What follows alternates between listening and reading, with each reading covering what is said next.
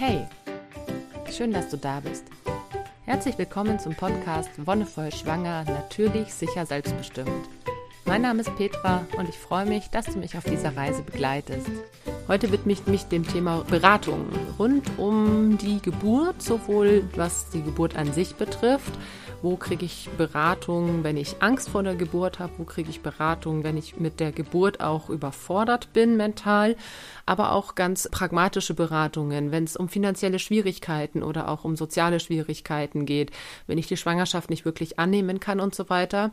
Und du hast ein sehr, sehr breites Beratungsspektrum, wirklich vom Bekanntwerden der Schwangerschaft teilweise auch schon davor, wenn du Probleme hast, schwanger zu werden, aber das eigentlich so gerne möchtest, bis weit nach die Geburt, wenn du zum Beispiel auch eine traumatische Geburt erlebt hast. Und da gibt es erfreulicherweise ein relativ breites Spektrum, wo du dich informieren kannst. Und ich möchte das heute so ein bisschen ausführen, denn viele Dinge findet man auch gar nicht wirklich im Internet, beziehungsweise es ist ein Bereich, in dem nicht alles im Internet steht, weil die Leute einfach äh, entweder die Kompetenz nicht haben oder die Ressourcen nicht haben, um das irgendwo online zu stellen. Aber tatsächlich gibt es doch einiges. Und ich denke, das, was die meisten kennen, das sind kirchliche Einrichtungen wie die Caritas oder auch Pro Familia, die beraten in allen möglichen Belangen rund um das Thema Familie. Die sind, ich war selber auch bei Pro Familia einfach zur Elterngeldberatung, weil ich gerade dieses Thema, als, als ich das erste Kind dann hatte, super kompliziert fand. Es ist einfach auch super viel Bürokratie und zum Glück können die auch da weiterhelfen. Okay, wir fangen aber wirklich mal mit der Situation an, dass eine, ja, eine Schwangerschaft nicht eintritt, die man sich aber sehr, sehr dolle wünscht. Und es gibt viele Frauen und viele Paare, die ähm, aufgrund von verschiedenen ähm, Umweltfaktoren teilweise, manchmal auch aus, aufgrund von persönlichen Gründen, nicht schwanger werden und kein Kind erwarten können. Und das ist eine Belastung. Das kann eine echt extreme Belastung sein, wenn du auch dieses Ideal vermittelt bekommen hast. Das ist bei vielen Frauen und vielen Paaren tatsächlich der Fall. Da gibt es dieses Bild im Kopf, man ist erst voll und ganz eine Familie, wenn man auch Kinder in die Welt gesetzt hat. Für viele Frauen ist es noch ein sehr, sehr, sehr krasses Rollenbild oder Klischee, dass man nur eine richtige Frau ist, wenn man auch Kinder in die Welt gesetzt hat, dass das zum Frausein dazugehört, was ich überhaupt nicht so empfinde. Also ich finde, Frausein hat nichts damit zu tun, ob man jetzt Kinder in die Welt gesetzt hat oder ob man kinderlos ist oder ob man sich gegen die Geburt eines Kindes entschieden hat und vielleicht auf anderem Wege zu einem Kind gekommen ist. Also die, das ist für mich, das sind völlig verschiedene verschiedene Ansichten und Frau sein heißt nicht unbedingt Kinder kriegen müssen. Ist aber tatsächlich bei vielen so im Kopf verankert. Ganz wichtig finde ich herauszufinden, ist es wirklich das, was ich möchte? Oder ist es vielleicht das, was von Partner- oder Partnerinnenseite kommt? Wir brauchen und wir müssen unbedingt ein Kind kriegen.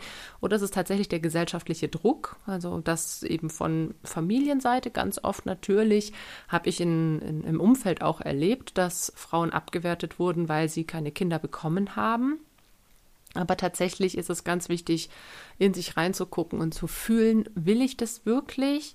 Und wenn es nicht klappen sollte, gibt es für mich einen anderen Weg, um glücklich zu werden, um zufrieden zu werden. Denn das ist es ja, dass manche ihr einziges Glück darin sehen, als Mutter oder als Familie aufzugehen und sich was anderes gar nicht vorstellen können. Und wenn man jetzt irgendwie schon jahrelang probiert, schwanger zu werden und es eben nicht klappt oder auch Schwangerschaften abbrechen, dann ist es natürlich eine Überlegung wert zu sagen, möchte ich mich diesem Stress weiter unterziehen, weil irgendwann wird das Stress, irgendwann wird es wirklich ultra stressig und dann klappt es noch weniger, weil wenn der Körper in dem Stressmodus ist, im, im Sympathikusmodus, dann ist die ganze Fruchtbarkeit auch eingeschränkt. Der ganze Apparat funktioniert nicht mehr so gut. Zyklen verlängern sich teilweise, Eisprünge können ausfallen teilweise. Das sind einfach auch super schlechte Voraussetzungen, um überhaupt schwanger zu werden. Deswegen, falls man da wirklich den, den Wunsch verspürt und es nicht klappt, da kann man einerseits natürlich eine psychotherapeutische Beratung in Anspruch nehmen, aber ganz viele Hebammen machen das zum Beispiel auch, dass wenn man auch schon in der Hebammenbetreuung zum Beispiel war und dann die Schwangerschaft abgebrochen ist oder wenn man auch so Kontakt zu einem Geburtshaus oder zu, der, zu einer Beleghebamme hat, dann ist es ein Thema, was durchaus auch besprochen werden kann. Also das ist ein normales Beratungsgespräch. Machen Gynäkologen und Gynäkologinnen natürlich auch. Ähm, da ist so das, mh, mm, was ich so beobachtet habe, weil, weil ich habe ja auch zwei Miss, ja, Missed Abortions, also fehlgeschlagene Schwangerschaften gehabt, bevor ich die eine hatte, wo dann tatsächlich auch ein Kind dabei rauskam. Und die Beratung oder in Anführungszeichen Beratung, es war keine richtige Beratung, die ich durch meine damalige Gynäkologin hatte, es waren halt zehn Minuten, wo es hieß, ja, du kannst jetzt das und das und das tun und dann schaust du mal, ob es klappt. Es war keine, kein wirkliches Eingehen auf meine Gefühle und auf die Situation. Was natürlich auch damit zusammenhängt, dass, dass in solchen Praxen ganz andere Mechanismen vorherrschen, dass da eine Beratung oder ein Gespräch auf eine gewisse Minutenzahl angesetzt ist, in der Regel irgendwas zwischen 10 und 15 Minuten, die die Ärztinnen und Ärzte für Patientinnen Zeit haben. Bei einer Hebamme ist das schon mal ganz anders. Habe ich schon mal angesprochen. Hebammenvorsorge finde ich deswegen auch um so vieles besser oder schöner, weil man sich da wirklich mal eine halbe, dreiviertel oder eine ganze Stunde Zeit nimmt, um über die, ja, über das Befinden zu sprechen, die soziale Situation, die mentale Situation. Und deswegen finde ich das auch schön, wenn man ähm, eben vor einer Schwangerschaft steht und da schon Probleme hat oder merkt, irgendwie bin ich belastet dass man da durchaus auch schon den Kontakt zu entsprechenden Hebammen aufnehmen kann. Wichtig ist natürlich immer zu fragen, hey, macht ihr sowas überhaupt? Pro Familia und Caritas zum Beispiel machen das auf jeden Fall. Also die haben da teilweise auch ausgebildetes Personal dafür, die auch in solchen Fragen teilweise Konflikte klären können, also auch äh, Mediation anbieten zum Beispiel, wenn zwischen dem Partner und der, der Frau, die das Kind bekommen soll, ein Konflikt entsteht. Oder wenn zwischen dem Paar und der Familie ein Konflikt entsteht. Das Paar hat für sich innerlich vielleicht schon abgeschlossen, okay, dann kriegen wir halt jetzt erstmal keine Kinder, fokussieren uns auf was anderes. Vielleicht probieren wir es nochmal in fünf Jahren. Vielleicht sieht die Welt dann anders aus. Und dann kommt aber trotzdem von familiärer Seite der Druck. Das heißt, auch hier kann man sich anonym beraten lassen. Da kann man erstmal auch mit dem Problem hingehen und sagen, hey, so und so sieht's aus. Und dann kann man natürlich auch mit beiden Parteien noch hinkommen und versuchen, das dann in einer professionellen Mediation zu klären. Okay, das heißt eben dieser eine Fall von ich kann gar nicht schwanger werden oder ich bekomme kein Kind und wie gehe ich damit um? Dann gibt es natürlich, wenn die Schwangerschaft eintritt, verschiedene hm, Problemlagen, sag ich mal, oder verschiedene Sorgen, die aufkommen. Eine Sorge ist zum Beispiel finanzielle Angst. Kann ich das überhaupt stemmen? Kann ich mir das Kind überhaupt leisten? Also gerade wenn man vielleicht früh schwanger wird und auch so diese Werte von der vorherigen Generation noch so mitbekommen hat. Also finde ich ganz oder fand ich ganz spannend. Für uns war es nie ein Thema, aber wir haben ja auch im Studium unsere Kinder bekommen und da kam trotzdem immer wieder so, habt ihr überhaupt genug Geld dafür? Weil in der Generation unserer Eltern es üblich war, ich sag mal ein bisschen klassisch und überspitzt, erstmal äh, einen Job zu haben, Karriere zu machen, Haus zu bauen und dann ein Kind zu kriegen. Das heißt aber auch, dass man damit erstmal eine Zeit lang beschäftigt ist. Und für uns war es so, dass wir gesagt haben, naja, wir haben finanzielle Mittel, um unser Leben zu gestalten. Das Geld hat für unser Leben super gut gereicht. Und ein Kind braucht in den ersten Lebensmonaten, vielleicht sogar in den ersten Lebensjahren wirklich nicht so viel. Das sind auch wieder Bedürfnisse, die teilweise hochgeschaukelt werden oder aufgeputscht werden, von wegen, ja, das Kind braucht irgendwie ein eigenes Bett, das braucht irgendwie die neuesten Klamotten zum Anziehen, das braucht das und das und das und das, was in unserer oder vor allem in meiner Sicht Quatsch ist, weil ein Kind wirklich gar nicht so viel braucht. Eine Hebamme hat mal gesagt, das, was ein Kind braucht, ist elterliche Liebe. Und alles andere kriegt man auch irgendwie so gebacken. Das ist tatsächlich was, was viele stresst, diese finanzielle Angst. Und oh Gott, wenn das Kind dann da ist und ich vielleicht in, in Mutterschutz oder Elternzeit bin, dann wird mein Gehalt gekürzt und schaffe ich das dann überhaupt und wie muss ich mein Leben verändern? Kann ich mir den Standard, den ich habe, überhaupt noch leisten? Und auch in solchen Fragen berät die Caritas und die, die Pro Familia. Die zeigen sogar teilweise die Stellen auf. Wenn du konkret Fragen hast, wo kriege ich denn Geld her, dann zeigen sie dir auch Stellen auf, wo es zum Beispiel mit Anträgen, Geld ähm, ja, aus Fonds oder sowas beantragt werden kann. Dann gibt es viele Sachen, die Eltern, also die noch nicht Eltern oder werdende Eltern noch nicht wissen, dass es zum Beispiel sowas wie einen Kinderzuschlag zum Kindergeld gibt, dass es ähm, vom Wohngeld her neue Regelungen gibt, sobald man aus dieser Paarsituation in eine Familie gewechselt ist und so weiter. Und da gibt es dann gerade was ähm, so dieses Bürokratische angeht, haben manche Städte auch eine, eine Sprechstunde, wenn es um so soziale Fragen geht. Ne? Das ist dann die Sozialberatung, die gibt es oder gibt es teilweise auch an Unis. Dadurch, dass wir eben die Kinder in, im Studium bekommen haben, weiß ich, dass es zum Beispiel an den drei Unis, wo ich war, Augsburg, Marburg, Erlangen, gab es einen Aster. Ich glaube, den gibt es wirklich an jeder Uni. Und viele Asta, Astas, Astasen, wie auch immer, haben eine Sozialberatung. Da geht es natürlich auch darum, wie kann ich mir als Studi das Studium finanzieren, wenn ich zum Beispiel auch keinen Anspruch auf BAföG habe. Aber es geht auch in, manche haben da tatsächlich auch relativ gute Unterlagen oder können dich auch verweisen an Stellen, die sich genau mit dem Thema Familie und Studium auseinandersetzen. Es gibt es dann auch in der Studienberatung teilweise, also gerade in Marburg, dadurch, dass ich meine Kinder in, der Uni in Marburg bekommen habe, habe ich da jetzt den, den besseren Einblick. War es so, dass die Studienberatung auch eine extra Sprechstunde für Studieren, Studierende mit Kindern hatte. Und in manchen städtischen Bereichen gibt es eben auch so eine Sozialsprechstunde, wo es auch mitunter darum geht, wie kann ich mir eben, auch wenn ich neu in der Stadt bin, ähm, wie kann ich mich da orientieren und welche Angebote gibt es. Und die können dann in der Regel, wenn sie einigermaßen einen Plan haben, auch ganz gut an die städtischen Stellen verweisen. Ich meine, in den großen Städten, München, Berlin, Hamburg, Köln, Düsseldorf, Frankfurt und so weiter, da gibt es mehrere Anlaufstellen pro Stadt. Also da gibt es teilweise in den einzelnen Stadtquartieren oder in den Stadtvierteln gibt es äh, mehrere Anlaufstellen, wo man hingehen kann. Da gibt es auch eine Seite, die das, die das Beratungsangebot so ein bisschen aufschlüsselt. Da kann ich, die setze ich gerne auch in die Beschreibung mit rein. Wenn es dann ums Thema Geburt und Geburtsängste geht, das kann sein, dass man schon vor der Geburt des ersten Kindes Geburtsangst hat, auch wenn man noch gar nicht weiß, was, was kommt. Kann daran liegen, dass man das noch nicht weiß, dass man diese Unsicherheit hat.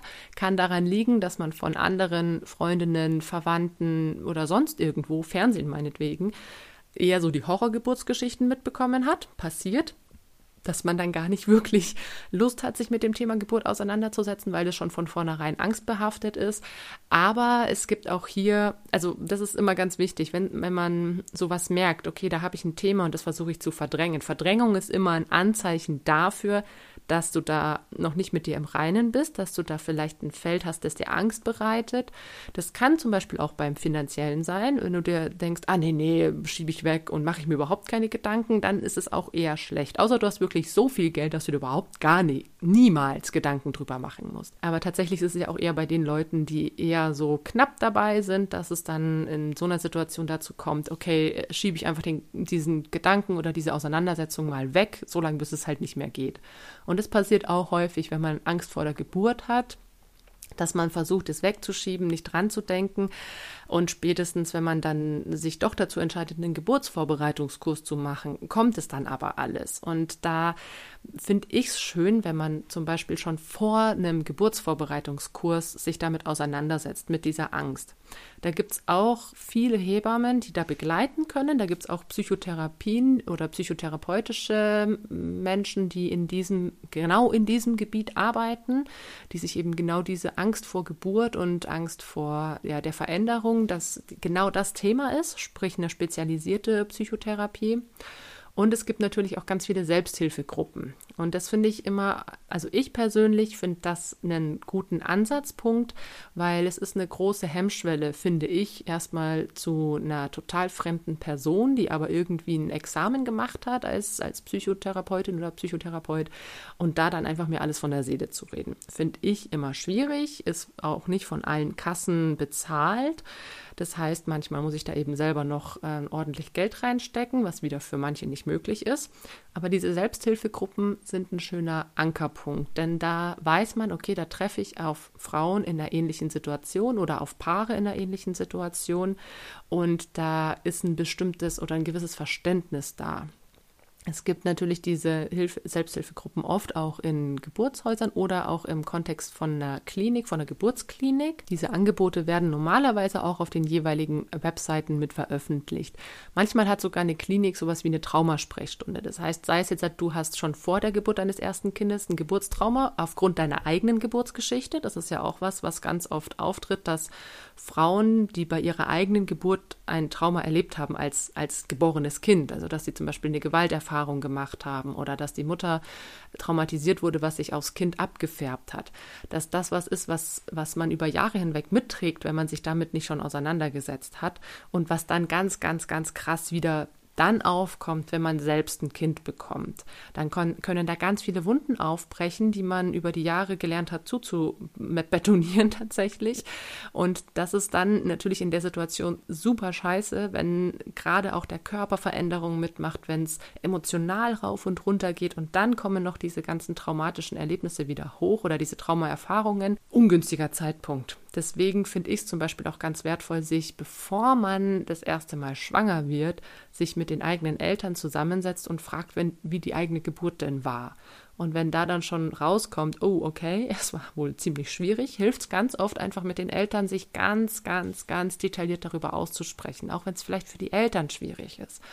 Aber versucht euch da einen schönen Rahmen zu schaffen, einen, wo auch Tränen erlaubt sind, denn gerade wenn es um traumatische Geburt geht, werden Tränen fließen. Aber das löst sich damit auch alles. Also ich finde dieses Bild davon, dass wenn man weint und wenn man sich was wirklich von der Seele erzählt und dabei heulen muss, dass sich da wirklich ganz viel löst, wie bei so einem verstopften Abfluss. Ne? Also wenn der Abfluss zu ist, kommt einfach nichts mehr durch.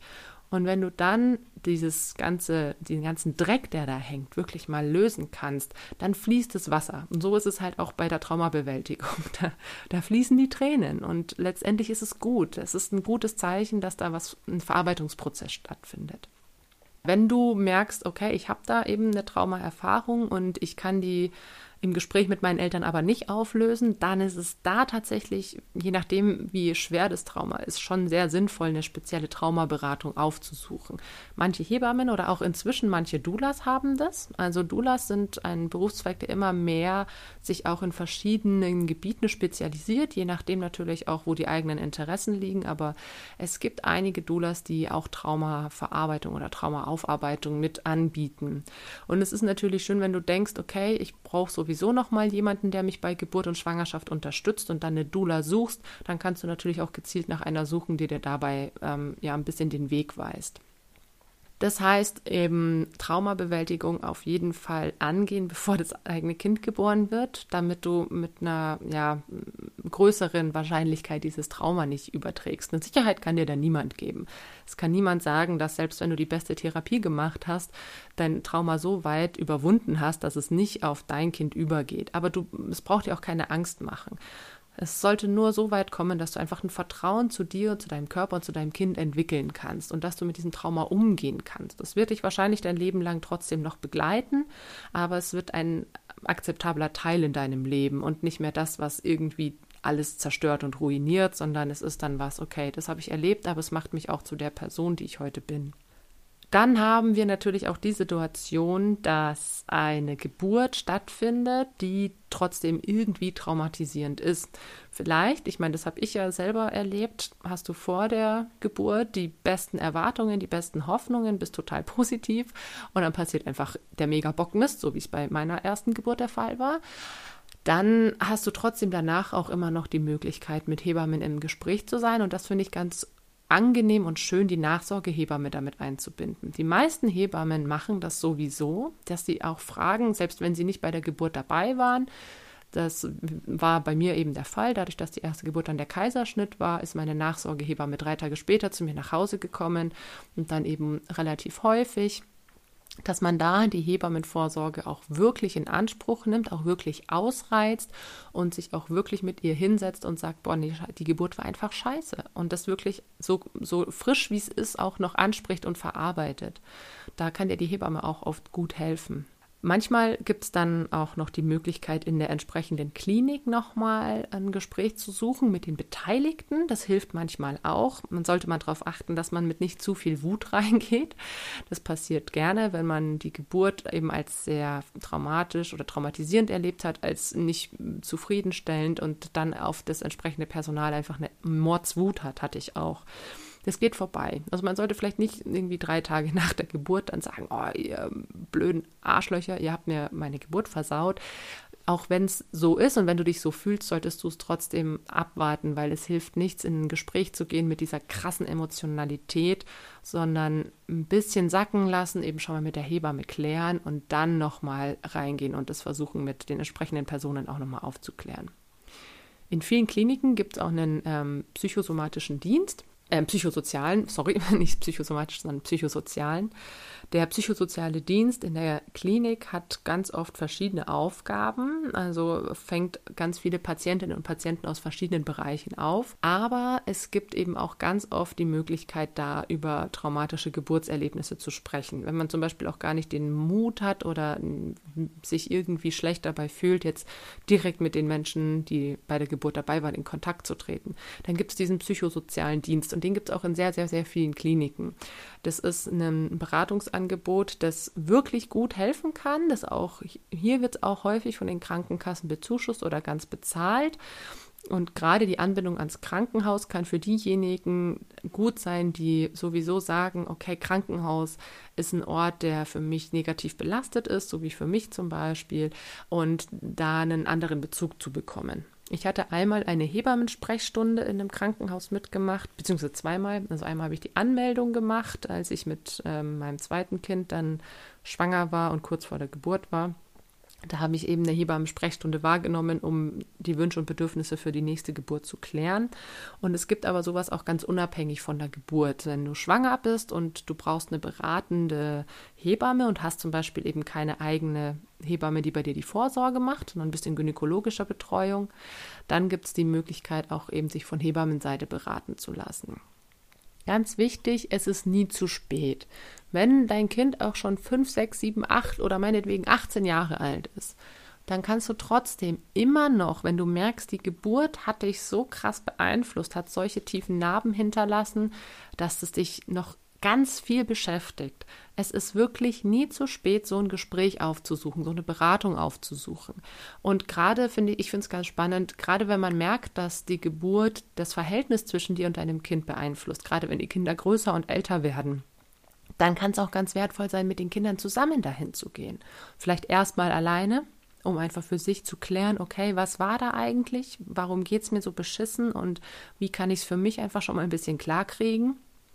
Aber dann natürlich auch, wenn die Kinder in einem gewissen Alter sind, dann mit ihnen zusammen dahin zu gehen und das versuchen zu klären und zu sagen, hey, es ist einfach mies gelaufen, um gerade auch den Kindern zu zeigen, hey, die Geburt war nicht nur für mich, sondern für uns beide ein echt krasser Gewaltakt. Also wenn das wirklich der Fall ist, dann ist, also Gewalt ist was, was sich so krass in den Körper einschreibt, so krass ganz tief einschreibt, dass das auch an deinen Kindern sicherlich nicht spurlos vorbeigehen wird, wenn du sowas erfahren hast. Dann kann es total hilfreich sein, das Kind mitzunehmen. Wie gesagt, wenn es ein, gewissen altes, äh, ein gewisses Alter erreicht hat. Ich denke, es macht keinen Sinn, da irgendwie mit einem dreijährigen Stöpsel hinzulaufen. Aber wenn es ein, ich würde mal sagen, sobald es irgendwie fünfte Klasse aufwärts ist, sobald ein gewisses Verständnis dafür da ist, erstens, wie Geburt funktioniert, das ist die Grundvoraussetzung. Und zweitens, wenn es um das Verhältnis zwischen Eltern Mutter, Vater, Kind, wie auch immer geht, dann ist das was, wenn man merkt, es beeinflusst den ganzen Alltag, auch wie gesagt Jahre nach der Geburt. Es ist nie zu spät, sowas wahrzunehmen und dann es zu klären. Das sind also so die Möglichkeiten, die du hast, um Beratungen aufzusuchen. Die in erster Stelle finde ich immer die Hebammen, weil die sind die Fachfrauen und Fachmänner.